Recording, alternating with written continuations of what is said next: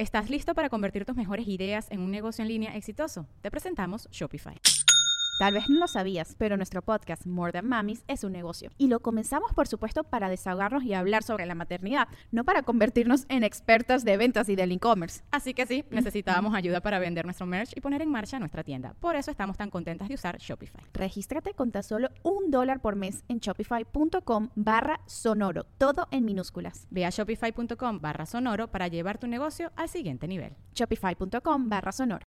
This episode is brought to you by Shopify. Do you have a point of sale system you can trust, or is it a real POS? You need Shopify for retail. From accepting payments to managing inventory, Shopify POS has everything you need to sell in person. Go to shopify.com slash system, all lowercase, to take your retail business to the next level today. That's shopify.com slash system. ¿Te gustan las letras? ¿Te gusta cuando las letras están pegadas, forman oraciones y te enseñan algo nuevo? Pues estás en el lugar correcto porque en Script puedes encontrar muchas letras formando oraciones que te van a enseñar todo lo que necesitas saber. No importa si es de crimen real o lo que necesitas para pasar el semestre. Así es, hay libros, hay revistas, hay audiolibros, hay podcasts de publicaciones académicas, hay muchísimo contenido en Script y lo mejor de todo es de que está todo ahí en su plataforma, no tienes que estar esperando una copia física y estando ahí este, batallando con que, ay, no, es que se la llevó tal y en lo que la regresa y todo como las bibliotecas. Todo está ahí disponible en todo momento. Pues para su buena suerte, en este momento Scribe está ofreciendo a nuestra audiencia un descuento para tener dos meses por solo 19 pesos. Ve a prueba.script.com diagonal leyendas para tener dos meses de suscripción por solo 19 pesos. Es prueba.scribd.com diagonal leyendas para tener dos meses de suscripción por solo 19 pesos.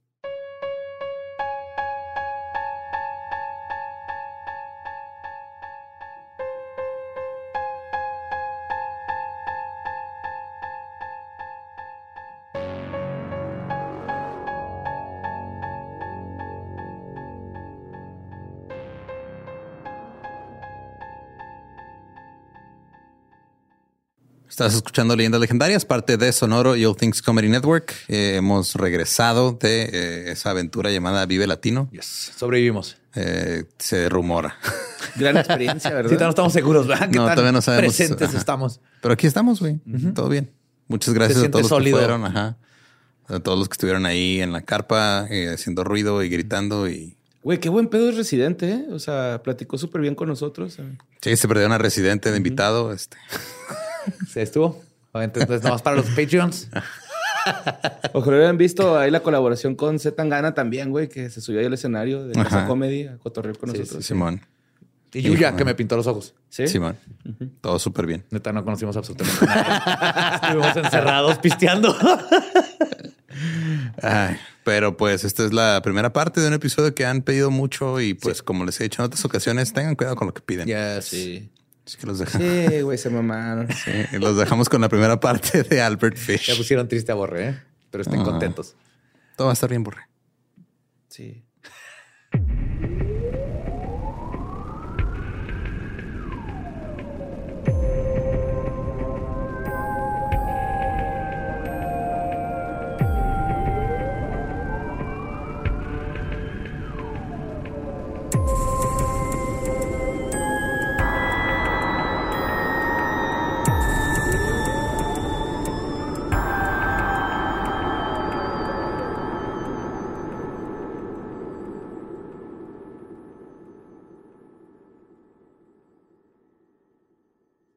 Bienvenidos a Leyendas Legendarias, el podcast en donde cada semana yo, José Antonio Badía, le contaré a Eduardo Espinosa y a Mario Capistrán casos de crimen real, fenómenos paranormales o eventos históricos tan peculiares, notorios y fantásticos que se ganaron el título de Leyendas Legendarias. Es otro miércoles macabroso y es más mágico de lo normal porque nos tocó ir a El Vive y qué cosa tan espléndida y fabulosa. Los amamos. Estuvo increíble.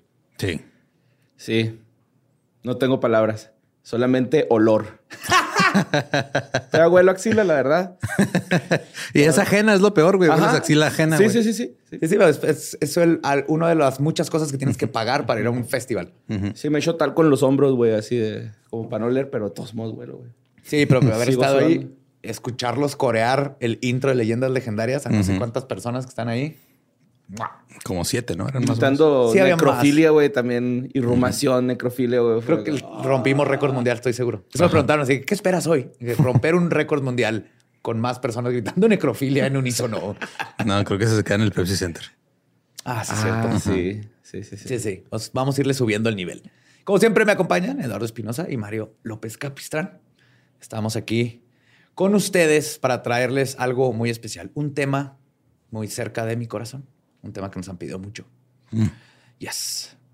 Desde niños nos enseñan que tengamos cuidado, que nos portemos bien o nos durmamos temprano, porque si no, el coco, el hombre del costal o el boogeyman vendrá por nosotros. No mames. Lo que muchos padres no saben es que a principios del siglo Llega con su bigotito, su sombrerito, y su puñito, sus ojitos rojos. Y ¿no? llega a robarte tu éxito.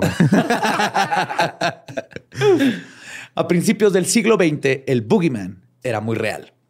Este monstruo era un anciano pintor de casas, considerado por sus hijos como un buen padre y con una aparente amabilidad que le ayudó a ganar la confianza de las personas. Pero en realidad era un asesino, caníbal y criminal sexual, con tantos fetiches como días hay en el año. Acabó con la vida de por lo menos tres niños comprobados y cinco que se le atribuyen. Y muchos, muchos alfileres en el Nies. Yes. Hoy les voy a contar la historia de una de las peores personas que han existido en el mundo y por lo tanto un episodio no será suficiente. Así que comencemos la primera de dos partes sobre el notorio Albert Fish. Sí, Beto el pez, a huevo. Beto Pescadín. Beto Trucha, ¿no? Truchas se hubieran puesto los niños. Ay, güey, sí. Empezamos mal. Pero se pusieron de perrito. Si nos vamos a dar cuenta que muchas de las tragedias que sucedieron es porque literalmente eran otros tiempos y los niños eran más así de... ¿Y tu hijo? Ah, no lo he visto en tres días. Ha de andar en la fábrica trabajando. Ajá. Entonces, eso permitió que pasaran muchas de estas atrocidades. Pues Albert Fish nació el 19 de mayo de 1870 en Washington, D.C. Su nombre de nacimiento era Hamilton Fish, pero le cagaba porque sus compañeritos Le decían ham. Le decían ham and eggs. Ham and eggs. Ham and eggs. Ham and eggs. y entonces Está de chiste ese pedo. de, Es que me caga mi nombre. ¿Cómo te llamas? Me llamo Hamilton Fish. Ah, ok. ¿Cómo te quieres llamar ahora? Albert Fish. ¿Qué no el pedo era Fish?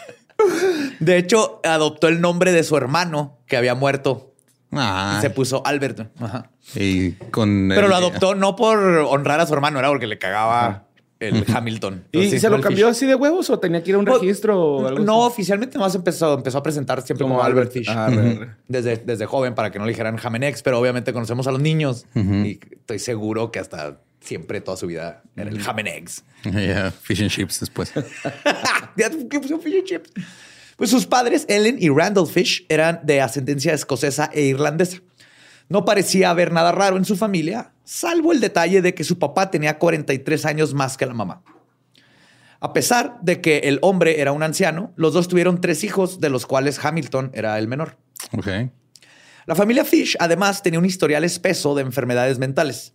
El tío de Hamilton tenía síndrome maníaco, su hermano fue confinado en algún momento de su vida a un hospital psiquiátrico, su hermana tenía el muy decimonónico diagnóstico de aflicción mental, Ok. ¿ok? Por ser mujer en esos tiempos. Otros tres parientes tenían enfermedades mentales e incluso su mamá sufría de alucinaciones visuales. Wow. Ajá. Qué chido, ¿no? Qué bonitas reuniones familiares. ya llegaron todos. Mamá, estás sola. Es como una prueba de 30 días, ¿no? Así. Pues como era de esperarse, el padre de Fish murió cuando Hamilton tenía cinco años. Pues, Estaba viejo. La familia Fish no venía de una clase social baja, pero la Lo- muerte de... ¿Lo enterraron o lo curaron en sal, güey?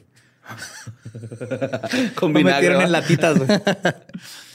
Pero la muerte de Randall los dejó en mala posición, por lo que Ellen tuvo que mandar a sus hijos a un orfanato. Mm, Les digo, otros tiempos. claro. La vida en el orfanato no fue un paseo en el parque, obviamente. Según dijo el asesino muchos años después, y cito, estuve ahí hasta que cumplí nueve y ahí es cuando comencé a empeorar. Éramos golpeados, vi a muchos niños hacer cosas que no debían. Hasta ahora podemos asumir que la maldad de Fish fue una combinación entre los abusos que sufrió de chiquito en el orfanato y pues una serie de enfermedades mentales no tratadas que posiblemente heredó genéticamente. Pero la cosa no es tan sencilla. De hecho, es mucho más interesante. Albert sufrió muchos abusos en el orfanato, pero la reacción de Fish al respecto fue anómala, pues tenía erecciones cuando veía a otros chicos ser golpeados. Y lo más inusual, cuando a él se lo madreaban, se excitaba y se venía. Wow. Ajá. Ok. Entonces él reaccionó al abuso de la forma más... Erótica posible. Ah, sí, sí.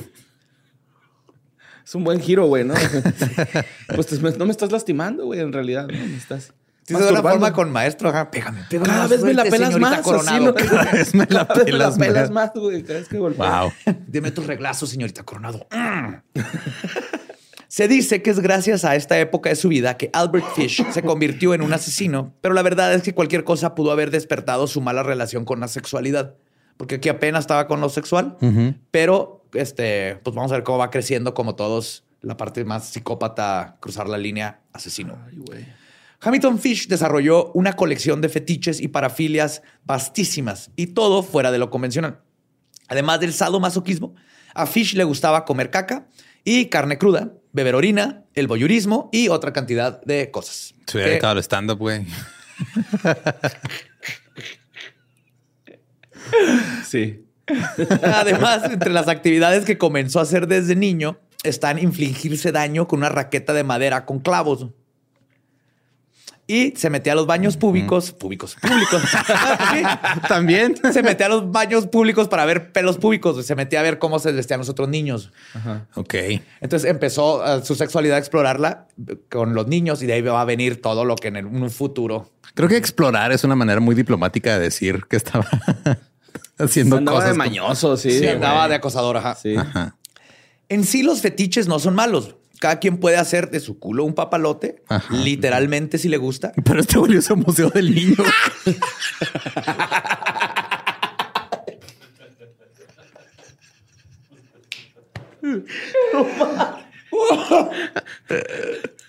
Ah, uh, pero la línea de la maldad reside cuando se hacen estas prácticas sin el consentimiento de otros, obviamente.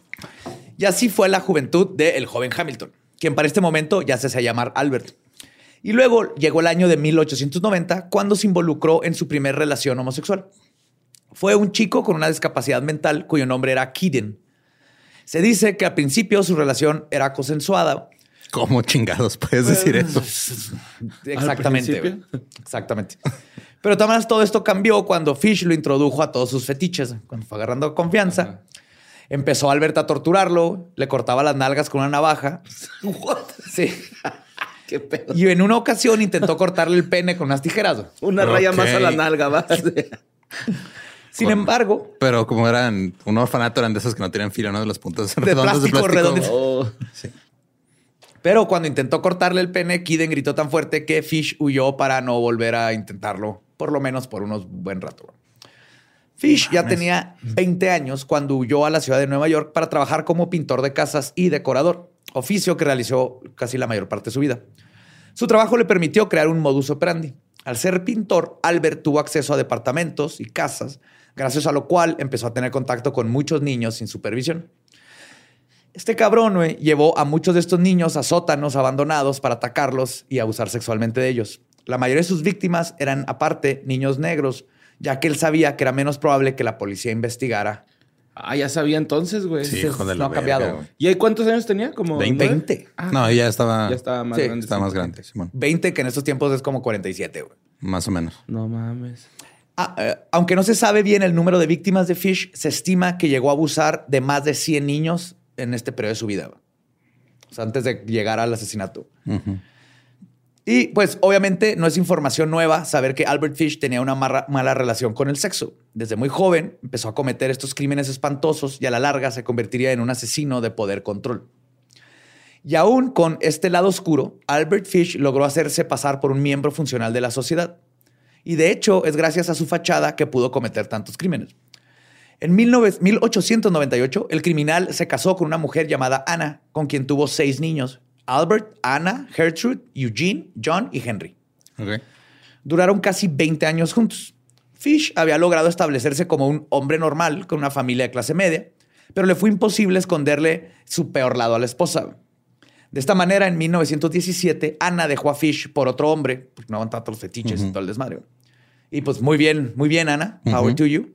Pero el problema es que dejó a los seis niños con el papá. Uy, no.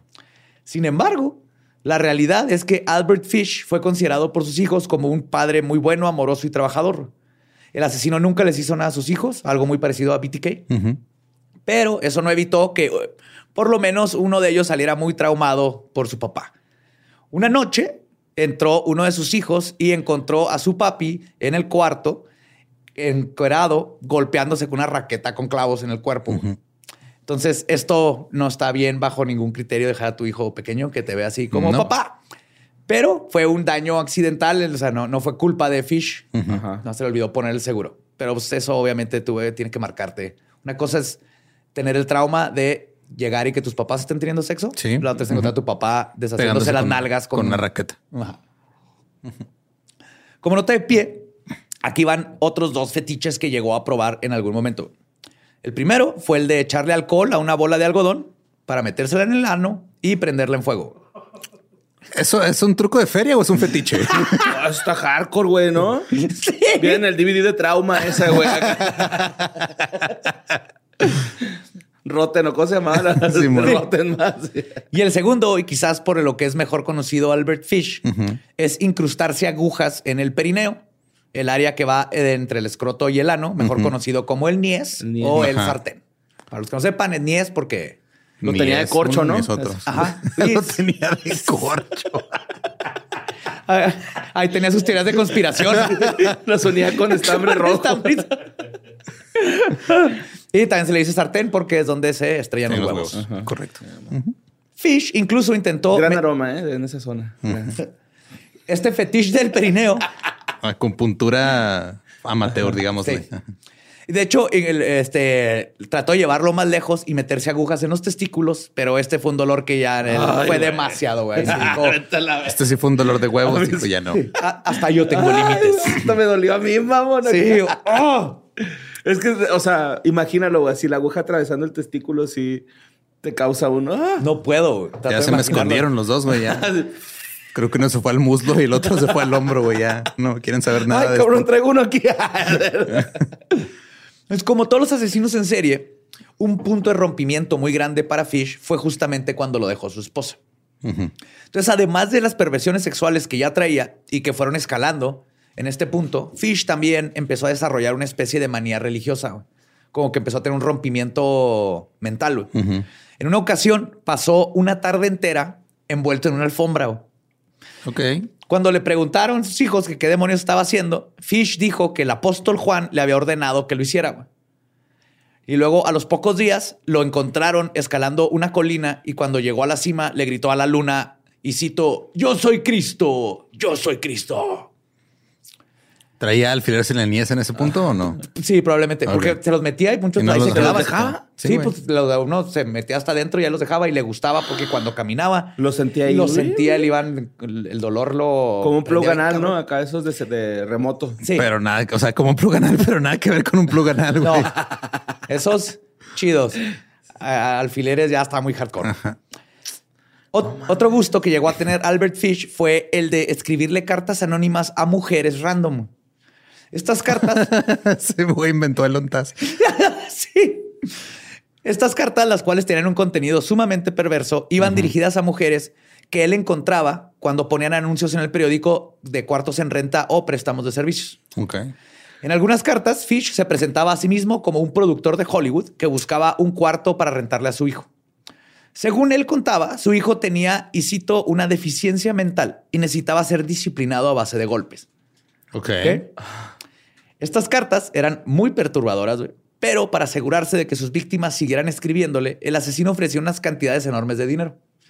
De esta manera, conforme pasaba el tiempo y había más comunicación, Fish hacía descripciones más gráficas y depravadas, iba subiéndole el nivel. Y para meterle más sazón a sus perversiones, el escritor llegaba a decirles a las mujeres que deseaba beber su orina y comerse su caca. Ok. Como ejemplo, les leeré, les leeré dos cartas que escribió el criminal, No obviamente, a una misma señora. Y cito, querida señora, soy un viudo y corredor de bolsa. Tengo 65 años y mi salud está débil. Tengo un hijo de 19. Es inválido. Cuando tenía 5 años se cayó de unas escaleras y tuvo una contusión. A los 12 tuvo un severo ataque de parálisis infantil. No, espérate, espérate, ¿qué es la parálisis infantil? Cuando se van a la pubertad, ¿no? Yo creo. O, o ahí se estancan más bien, ¿no? Sí, porque aparte tiene 12, güey. Pero dice, no puede caminar, correr, saltar, ni meterse a bañar sin ayuda. Este pinche fanfiction que se aventó, el- está bien cabrón. Tenía a una mujer joven que se encargaba de él desde hace siete años, la señorita Helen Brown. Pero va a renunciar porque se va a casar. Digo que le metió Ok. así. Ahora Bobby está a punto de cumplir 20. Es guapo y tiene una buena constitución. Es tan fácil darle nalgadas como a un niño de 10. Frecuente. Cabrón. What? Frecuentemente se pone de malas, pero no le importa ser nalgueado. Luego en la segunda, pues, la, la señora le contestó porque venía con algo de dinero y luego le, le Oiga, responde Fish. Tiene 20 años, pues, no lo nalgueas, no. La No segunda puede carta caminar, güey. le escribe y cito: La señorita Brown tenía una pala de madera y un látigo de nueve colas. ¿Sabes cuál es? No, el látigo que tiene así un chorro de. En varias ocasiones no le importó usar las dos al mismo tiempo y además de manera frecuente. De hecho, es la única manera de lidiar con mi hijo. Necesito una mujer que se haga cargo de él. Será su jefa y también la mía. Que no te importe. Haz lo mismo que la señora Brown. Golpéalo tanto como quieras. No escatimes en golpes. Y si yo no me tomo mi medicina, golpéame tan fuerte como lo dicho. Como al chico. No tengo problemas de dinero, te pagaré lo que sea. What the fuck, güey. Está bien bizarro este Ajá, que- pensamiento. Está vergas ese jale, güey. Agarrarte a vergas es un güey por una feria. Sí, pues se llama sadomasoquismo. Ujú. Está bonito. Sí. Sí, los este, dominatrix son los más hot guy. Pero el problema es cuando nomás le pides a una señora random, güey. que- Ah. Sí, o sea. Pero es que de alguna forma tienes que dar a conocer tus necesidades, güey, ¿no? Es- Sí, güey, pero no güey, mandando mensaje directo. empleados. Eso sí es cierto. Eso sí, es cierto. Sí, todo random. Acá una historia, ¿no? Ahí en el diario, güey, así, un clasificado de... Sí, le- si le hubiera existido Hustler, hubiera sido buen escritor de Hustler de fantasías sexuales. güey. Pues este juego perverso no pasó desapercibido. güey. Y en 1930, una de sus cartas fue llevada a la policía. En esa ocasión, Fish cometió el error de poner su dirección y fue arrestado. El bromista confesó haber escrito la carta y simplemente explicó, y cito, es un hábito que tengo. Ah, Sí, sí, Ah, ya no, saben, pues- pues ya saben órale, cómo me pongo para qué me invitan. mo- No, pues órale, güey. Y por ese incidente, Fish fue llevado a un hospital psiquiátrico para recibir una evaluación. Como sucede en muchas ocasiones, lo dejaron ir después de solo 30 días y los expertos concluyeron que era un tipo, y cito, excéntrico, pero que no hacía daño. Ok. Ah, mira. Y es importante decir en este momento que cuando los psicólogos dieron este diagnóstico, Albert Fish tenía al menos tres asesinatos a su nombre. güey. Uy, güey. Y lo, lo tuvieron ahí. güey. El primer asesinato comprobado de Albert Fish ocurrió el 14 de julio de 1924 en Staten Island. Anna McDowell estaba sentada en su porche viendo a sus tres hijos jugar en la calle, como se hacía en estos tiempos inmemoriales. En esas épocas, Staten Island era un lugar prácticamente aislado de la vida citadina. Todavía. Sí. Por lo que Ana se dio cuenta cuando pasó un hombre muy extraño que no era de la, de la vecindad. Se le describe al sujeto como de baja estatura, 1,67, con ropas tan holgadas que parecía vagabundo, bigote gris y cabello cano y grasoso. Ah, no mames, Fred Durst. Güey, lo acabas de describir, güey. Sí. Además, el hombre al que el mundo conocería más tarde como Albert Fish parecía hablar consigo mismo y estaba haciendo ademanes con las manos. Y si ves su foto, está súper creepy, güey. Sí, güey, está bien pinche loco. Todo demacrado, ojos casi blancos, güey, de lo claro que los tenía. O sea, lo ves y es un boogeyman. Ana no lo sabía, pero ese hombre estaba al acecho de una presa. Francis McDonald, de ocho años, estaba jugando a la pelota en el bosque. Fish lo miró fijamente e hizo que se acercara con el dedo. Acércate para verte mejor, Simón. Ajá. Más tarde, a las cuatro y media, George Stern, que también estaba en su porche, vio a Francis acompañado del anciano, pero no hizo nada. Y la verdad no se puede culpar a Stern. Aunque hoy en día no estaríamos más pendientes de estas cosas. En ese tiempo, pues nomás vio a un niño con un anciano y nos le dio desconfianza. No pensó que era su nieto, ¿no? Justo pe- pensó, dijo, ha de ser un abuelo con su niño o al- algo. Pero lo que siguió, este, iba a terminar con la vida del pobre niño. Albert Fish era la encarnación de un monstruo de cuento de horror, el verdadero boogeyman. Además, en estos tiempos los niños acostumbraban a pasar el día solos y sin supervisión adulta, como se estaba contando. Así que el hermano de Francis, Albert, no dijo nada sobre la ausencia de su hermanito en todo el día. La preocupación comenzó hasta la hora de cena, cuando Ana preguntó por Francis. Su hermano le dijo que se había ido con el hombre gris, The Gray Man, uno de los varios apodos creepy con los que se conocerían a Albert en el futuro. güey. Arthur McDonald. Albino Man. Estaría chido, ¿no? Sí. Y el ¿qué Gray Man. este, el- Whitey, güey, en la película de. Cutie. Digo, de Jimmy Carrey. Simón. Arthur McDonald, padre de familia y policía, llegó a su casa en el momento en que se descubrió que algo estaba mal, por lo que ni siquiera se quitó el uniforme güey, y salió corriendo a buscar a su hijo. Todo el pueblo ayudó a buscar a Francis McDonald. Era una noche de terror para la familia, pero lo peor llegó la mañana siguiente. Tres Boy Scouts encontraron el cuerpo de Francis en el corazón del bosque. El pequeño había sido golpeado brutalmente y estrangulado hasta su muerte con sus propios tirantes. El asesino lo ahorcó tan- con tanta fuerza que prácticamente degolló al niño. Uy, güey. Sí. Por último, Francis estaba desnudo de la cintura para abajo, lo cual mostraba una clara motivación sexual. Oye, ¿y güey. a qué se dedicaba este verga? Pintor. Era pintor. Ah. Pintor de casas. Un par de horas después del hallazgo, 50 oficiales llegaron a la escena. Más tarde asignaron a 250 oficiales al caso. Incluso Arthur McDonald, padre de la víctima, fue transferido a Staten Island para buscar al asesino de su hijo.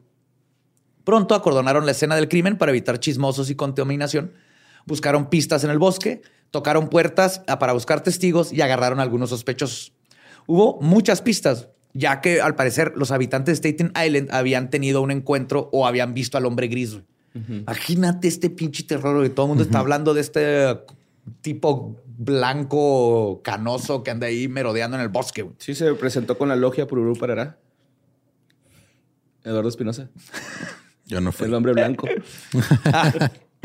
Pero para muchos investigadores era difícil de creer que un anciano extraño y vagabundo fuera el autor de un, asesino tan de un asesinato tan brutal.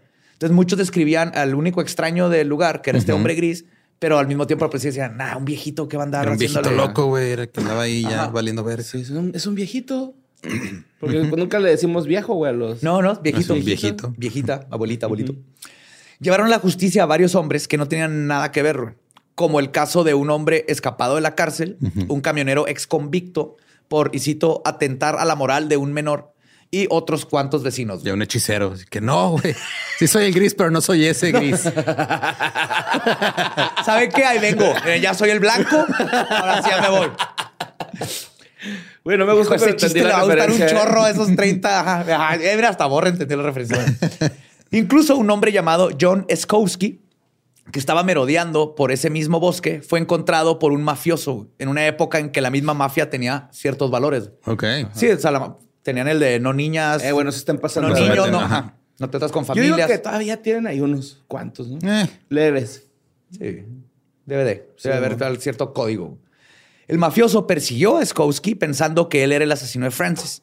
Y el sospechoso, que no tenía nada que ver, estaba tan atemorizado de lo que lo, que lo lincharan que prefirió darse un tiro en la cabeza. güey. No, Uy, sí. güey. Eso está culero, güey. Cuando Sí. no tienen la culpa y están en la cárcel, los meten a la cárcel o pasa eso, Es un güey. problema totota. güey. Pinche problema totota mundial. Más tarde se comprobó que Skowski no había estado ni siquiera en Staten Island el día del asesinato. A pesar de los esfuerzos de la policía, los Boy Scouts, la familia, los mafiosos y la gente común, no hubo éxito en la búsqueda. El hombre gris apareció y se esfumó en el aire como una película de terror. El asesino Albert Fish estaría libre durante otros 10 años. O sea, en plena luz del día y no lo agarraron. Y ocurrió un caso similar con el segundo asesinato. El 11 de febrero de 1927, Billy Gaffney, de cuatro años, estaba jugando con su amigo Billy Beaton cuando se encontró con el hombre gris. Estaban a varios kilómetros de Staten Island, en Brooklyn. Ok. Johnny McNiff, el niño de 12 años responsable de cuidar a los demás, se quedó a jugar un ratito. Que hay un niño de 12 años responsable de ¿Por cuidar qué a los demás, güey. No mames. Sí, en esos tiempos, de, ¿quién tiene más de seis? ¿Quién tiene más pelos públicos? Cuéntenselos. Yo. Órale, tú eres el responsable. cargo. Sí. Sí. Toma las llaves, una botella de whisky. ¿Quién ya está en secundaria federal? Así. Te levanta la mano uno. Este, ah, se quedó a jugar un rato con los, este, con los niños y luego se metió a su casa. No era tan responsable. Pero cuando salió, unos minutos después, los dos niños habían desaparecido. Los huevos se le subieron a la garganta cuando la señora Beaton preguntó por su hijo. Johnny estaba tan preocupado porque no sabía dónde estaba ninguno de los Billys. Entonces pensó que tal vez se habían ido a casa de los Gaffney, fueron a buscarlos y no estaban ahí. Ok. Y la preocupación se, hace- se acrecentó y la señora Beaton, junto con Johnny, empezaron a buscar a los niños por todo el edificio. Entonces la señora propuso ir a la azotea y en efecto su hijo estaba en las escaleras antes de llegar ahí. La señora Beaton sintió un alivio como nunca antes, pero pronto volvió la preocupación. Y cito, ¿dónde está Billy Gaffney? ¿Está allá arriba? Le preguntó a su hijo. El niño negó y dijo, se lo llevó el coco. The boogeyman took him. Oh, shit. Llamaron a la policía, quienes buscaron a Billy Gaffney por todo el edificio, pero sin éxito. Se trató el caso como un secuestro, pero había un problema con esta aseveración. La familia Gaffney era muy pobre y no tendría dinero para un rescate. Pasaron las semanas y se corrió la voz de la desesperación. En cuestión de días había 350 oficiales involucrados y la misión de búsqueda se convirtió en la más grande de la historia en Nueva York. Cientos de civiles se sumaron a la búsqueda, pero no había ni rastro de Billy Gaffney. El único testigo era el otro Billy, el que se salvó. Pero su afirmación de que se lo había llevado el Boogeyman, pues no fue tomada en serio. No, la neta no. Sin embargo, Billy Beaton estaba diciendo la verdad. Como pasa en estos casos, los oficiales de policía recibieron cientos de cartas de gente que según sabían algo sobre el caso, pero eso conlleva siempre a pistas falsas, testimonios de broma o incluso confesiones de gente que solo quiere tener un ratito de fama a costa del sufrimiento de las familias. Eso sigue pasando ahorita. O, a veces es muy contraproducente una investigación porque te llegan tantas llamadas que no puedes atender y se te puede perder ese, esa El que sí pista era, ¿no? Entre dos mil llamadas, ¿no? Que te lleguen. Pues pasó un mes hasta que la policía recibió una pista verdaderamente útil. Un conductor de tren llamado Anthony Barone dijo haber visto el 11 de febrero a Billy Gaffney con un anciano. Según Barone, los dos abordaron su tren. Billy estaba llorando y el señor estaba en shorts y una playera delgada a pesar de que hacía un chorro de frío. Ah, cabrón. Ok. Barone también dijo que el viejo pidió indicaciones para agarrar un ferry de camino hasta Staten Island. Y se puede llegar a una mercería de pasada, por favor. Por alfileres, sí, a huevo. Sí. Yo creo que agarraba este Bluetooth, ¿no? En el Mies. Musiquita por la. Él inventó, bajo, va, un él inventó el ir con la música a todo volumen en el transporte público. Pero ese testimonio terminó por no llegar a nada. Pasaron los meses y no lograron encontrar a Billy Gaffney. Incluso intentaron medidas deses- desesperadas, como contactar a un psíquico. Después de todo, parecía que lo sucedido había ocurrido por algún factor paranormal, a final de cuentas. Ajá, porque se lo llevó el coco. güey. Se lo llevó el coco, no encontraban absolutamente ni una sola pista. Esto estaba missing 411. Lamentablemente, los horrores de Albert Fish no quedaron ahí. En 1928, el asesino cometió su más brutal e infame asesinato, o al menos según la información que conocemos. Esta vez hablaré de la familia Budd, compuesta por los padres Albert y Delia y los cinco hijos Edward, Albert Jr., George, Grace y Beatrice. Los Budd eran de clase trabajadora y vivían en un departamento pequeño en la calle 15 de la zona Manhattan. Sus caminos se encontraron con el, con el del monstruo en mayo de 1928, cuando Edward, de 18 años, publicó en el periódico que buscaba empleo en el campo. Días más tarde, un ávido ¿Es lector... la familia Butt, güey? Sí. BUDD, Bud. Ah, ok. Bud, ajá, no butt como trasero. No, no, Bud. con cara como, como. Bud. Como cuando ponen al Kenny en una leche, güey. Es una, es una cara de culo, sí. Sí, Bud. Wise. Er. Ah, que me quedé. Ah. Un ávido Un lector del periódico se interesó familia. por su anuncio, pero este no era un granjero, sino era el motherfucking boogeyman. La mañana del lunes 28 de mayo, el sujeto se presentó al departamento de los Bud. Cuando Delia abrió la puerta, se encontró con un viejo bien vestido que buscaba a su hijo Edward. Y cito, le dijo, mi nombre es Frank Howard, señora Bud, y vengo con una propuesta que su hijo va a encontrar interesante. Delia le pidió a Beatrice, de cinco años, que fuera a buscar a Edward, quien estaba en la casa del vecino. Frank Howard mostró cierta ternura hacia la niña, incluso le dijo que le recordaba a su nieta y le dio una moneda. Momentos después, Edward se apareció con su mejor amigo Willie Corman. Howard se presentó con los chicos y les platicó una historia muy bien articulada, mezclando me- verdad con mentira. Ya vimos que si algo hace bien este vato es fanfiction y todo eso. Según Albert Fish, alias Frank Howard, él había trabajado como pintor de casas en Washington y había ahorrado toda su vida para poder comprar una granja en su vejez y recibir ganancias sin tener que hacer trabajo manual. Se compró sus NFTs. Claro. Pero según él, su esposa, a quien no le gustaba la vida en Long Island, lo dejó a él y a sus seis hijos. Sin embargo, Howard estaba en posición de vivir una vejez tranquila. Tenía vacas, pollos y había empleado a un cocinero y cinco granjeros. Pero como uno de sus trabajadores había renunciado, pues necesitaba otro más. Ok. Sí, se inventó una super Sí, historia. pero funciona. Cuando tienes la historia así bien larga, como que te la crees más fácil. Marea. Sí. Frank Howard entonces le dijo a Edward Budd, y cito, no te voy a mentir, el trabajo es duro, pero tú pareces ser un joven fuerte y estoy seguro de que te va a ir bien. Estoy preparando para pagarte 15 dólares a la semana. ¿Qué dices? Edward aceptó de inmediato, era un buen de lana, pero luego le dijo al anciano si de pura casualidad tenía otro puesto para su amigo Willy, quien también estaba buscando trabajo. Howard lo pensó un momento y eventualmente aceptó a los dos chicos.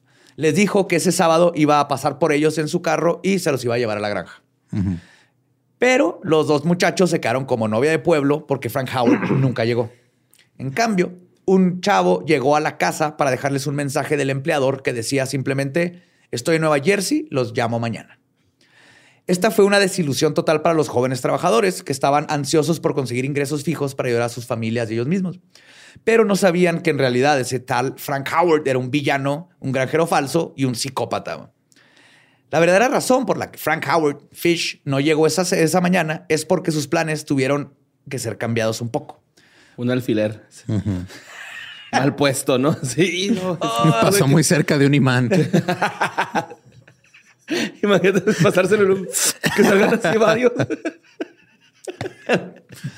Porque obviamente su intención no era emplear a los dos muchachos. No, pues no. Pero cuando él ve el anuncio en el periódico, su intención era llevarse nada más al joven Edward Budd a un lugar alejado, golpearlo y posiblemente abusar sexualmente de él, asesinarlo y comerse su carne. Pero Edward no era como se lo imaginaba. Cuando lo vio, se dio cuenta de que era un muchacho fuerte que probablemente podría defenderse de un Ajá, viejito. partir la madre. Y lo toca con Willy Corman. Eh, justo, y justo ahora estaba Corman en la ecuación. Entonces, Fish no llegó a casa de los Bud porque, aparte que tenía que comprar unas herramientas, tenía mucho que pensar. Se echó para atrás tantito. Sí, entonces, a pesar de que sus impulsos de asesino lo tenían como que en el momento de qué hago, qué no hago, sí sabía que no podía vencer a los dos jóvenes adultos de 18. Voy así planeando, ¿no? Hago un hoyo, pongo una manta y luego un pastel en medio. Que lleguen Billy y este güey se caigan en el hoyo y ahí los golpeo. Y lo escribió en post-it así, comprar pastel y no se lo puso en el ni espejo.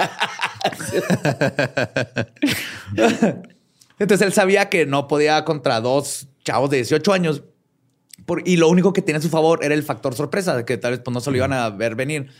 Así que se tomó su tiempo para planearlo. Entonces fue hasta el 3 de junio que Albert Fish se volvió a presentar en casa de los Bud. Llevaba la misma ropa que la primera vez que los conoció, como si solo hubiera un traje en todo su closet. Y llevaba una ofrenda de queso fresco y fresas. Albert Fish se ganó la confianza de Delia con estos regalos, diciéndole además que los había cultivado él mismo en su granja. Ella agradecida lo invitó a quedarse a comer y él aceptó. Qué comprometido mitómano, ¿no? Así Claro, como- ajá. Sí, Sí, yo, yo sembré este queso. Tienes que poner la ubre cuando hay luna llena. Mientras esperaba que Edward Budd regresara a la casa, Albert Fish le pidió al padre el mensaje que había mandado días antes. El padre se lo dio a Albert Fish y él se lo guardó sin dar explicaciones. Por supuesto, se estaba quedando con la evidencia de que alguna vez estuvo en la casa. Claro. Aprendió. Y luego llegó la hora de la cena. El momento en que cambiaron por completo los planes de Albert Fish. A la comida se presentó Grace, de 10 años, descrita como una niña, y cito, bonita, pálida, con lustroso cabello castaño y grandes ojos que brillaban. Él no sabía que vea este, una niña. En ese momento, las perversiones de Fish y todas esas cosas hicieron que el monstruo saliera a relucir. Como en esa época no se veían las red flags de los ancianos pervertidos tan fácil como ahora, Albert Fish le pidió a Gracie que se sentara en su pierna, cosa que su madre aprobó. Y luego, a fin de cuentas, este, más bien ella a fin de cuentas quería complacer al futuro empleador de su hijo. ¿no? Claro. El anciano perverso le empezó a hacer preguntas este, que le haces a una niña de esa edad. ¿Cuántos años tienes? ¿En qué año va? ¿Cuál es tu materia favorita? Juguetes, bla, bla.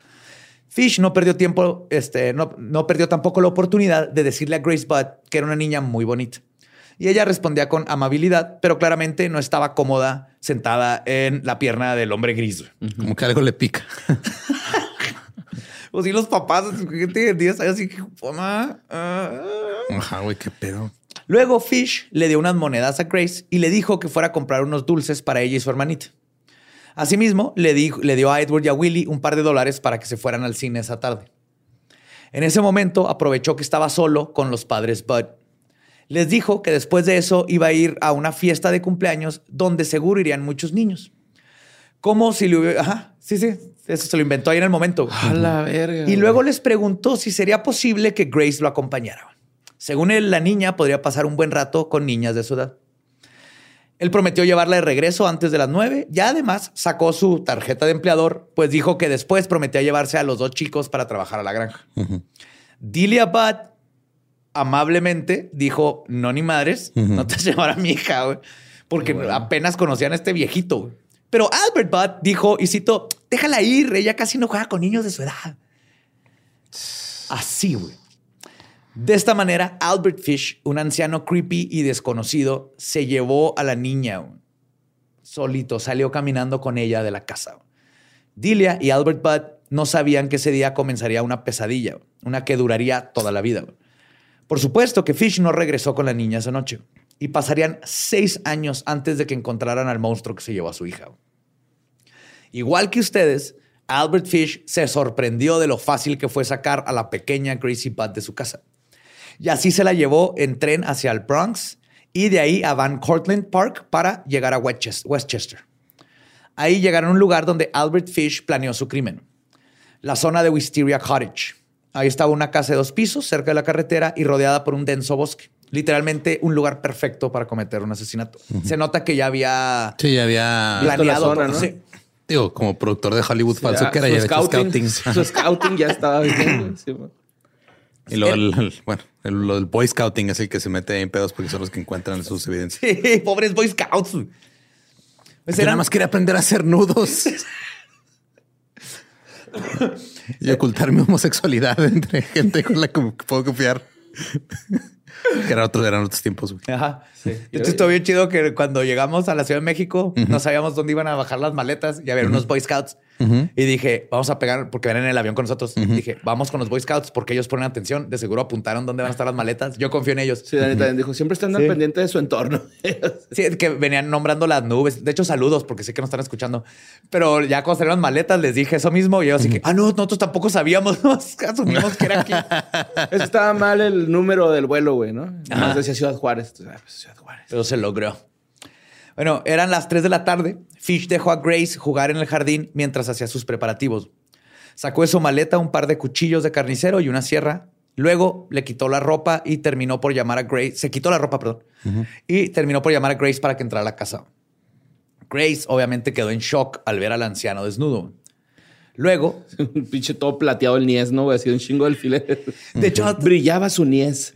Nosotros pasó cuando vivía con mi roomie, con Julio, que cuidamos la casa de un tío de Julio que estaba súper viejito. Ah, sí, bueno. Porque se iba y regresaba cada tres meses.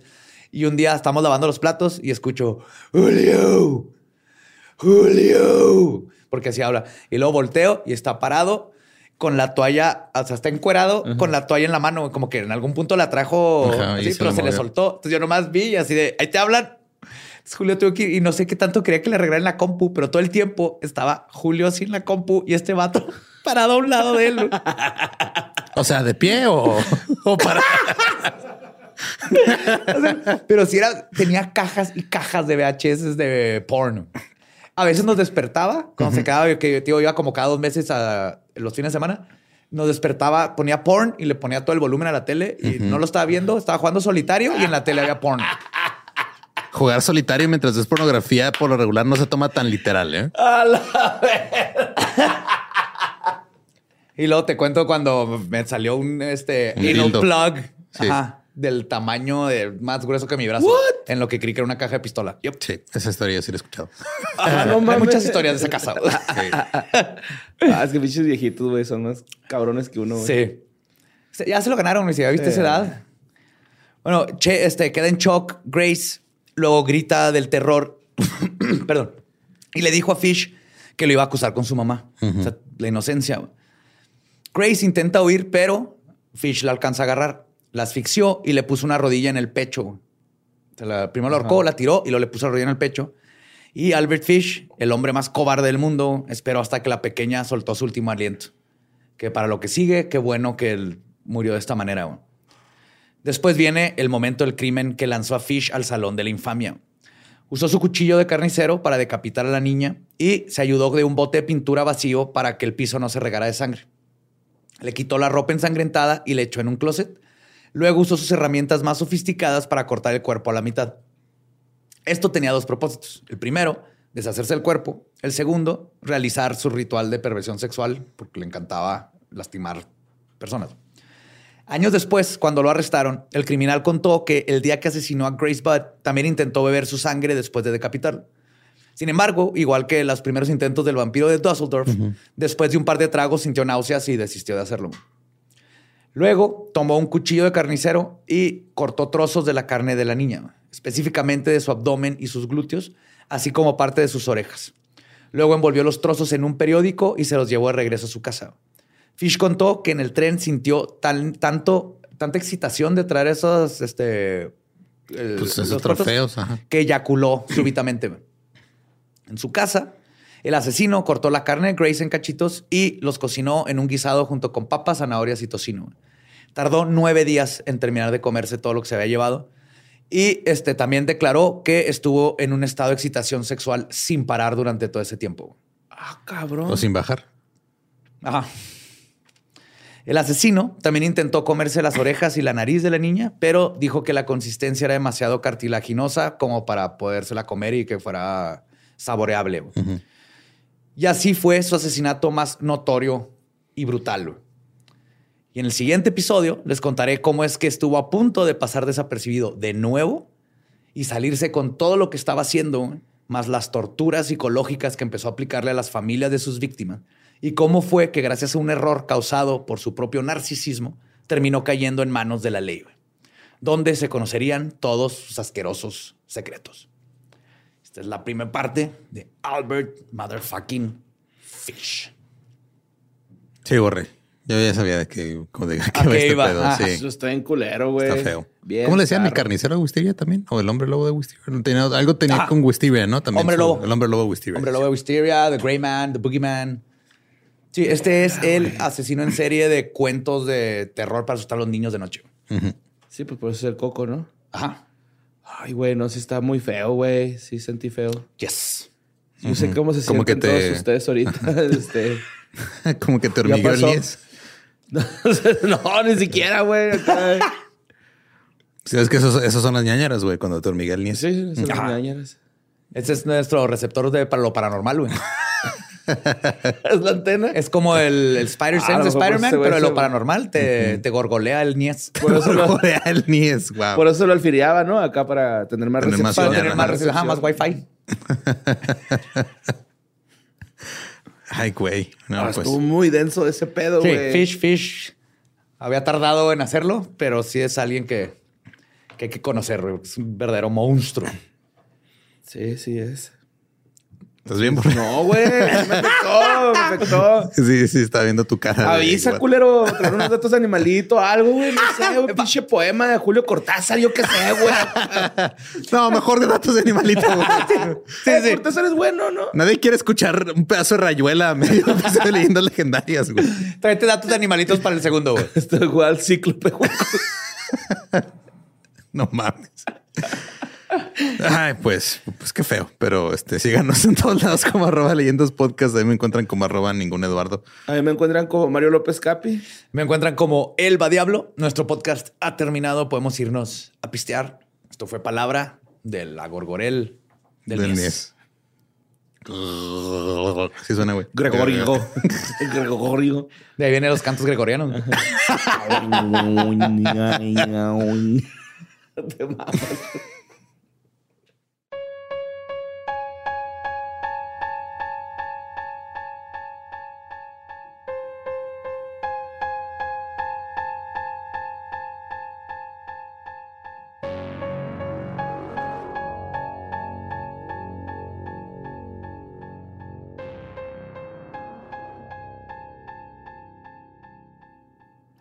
Y eso fue Beto Tilapia, el hombre gris. Beto Atún. Beto tilapia, güey. Beto Tilapia. Pues que sí es de granja. Sí, está, está, está, está pesado el tema, Simón. pero había, tenía que contarse. Tenía que contarse.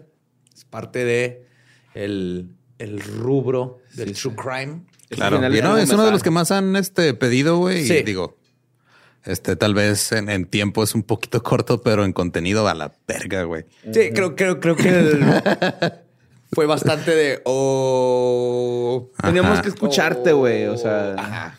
sí teníamos que guardar silencio. Era Así va a ser. a la Fish. madre, güey. Es que Sí, digo, pues obviamente yo sí conocía la historia. Ya cuando empezó Badía, ya sabía para dónde iba, pero siempre es feo Revivir. revivir esas cosas, güey. no- Ajá.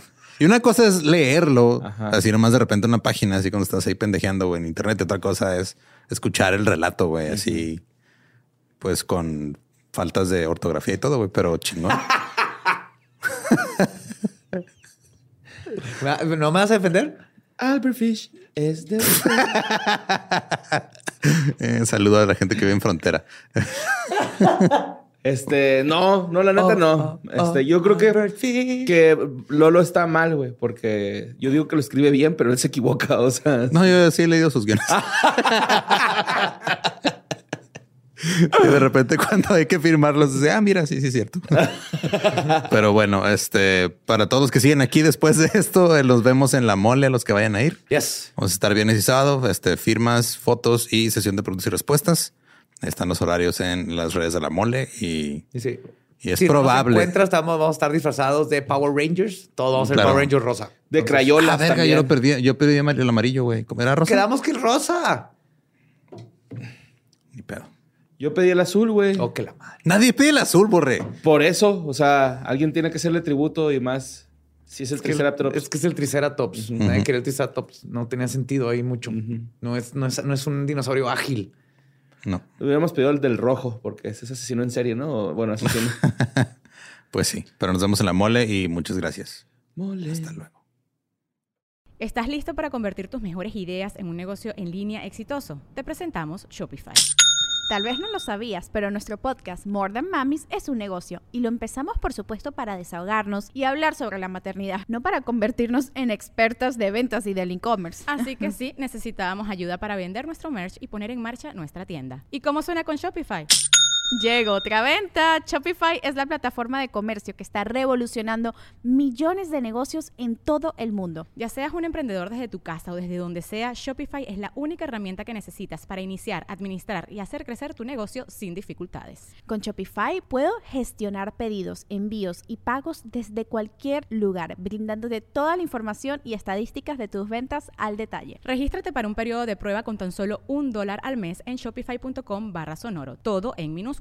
Ve a shopify.com barra sonoro para llevar tu negocio al siguiente nivel. Shopify.com barra sonoro. Judy was boring. Hello. Then Judy discovered ChumbaCasino.com. It's my little escape. Now Judy's the life of the party. Oh, baby, Mama's bringing home the bacon. Whoa, take it easy, Judy. The Chumba life is for everybody. So go to ChumbaCasino.com and play over 100 casino-style games. Join today and play for free for your chance to redeem some serious prizes. ChumbaCasino.com. No purchase necessary. Void where prohibited by law. 18 plus terms and conditions apply. See website for details.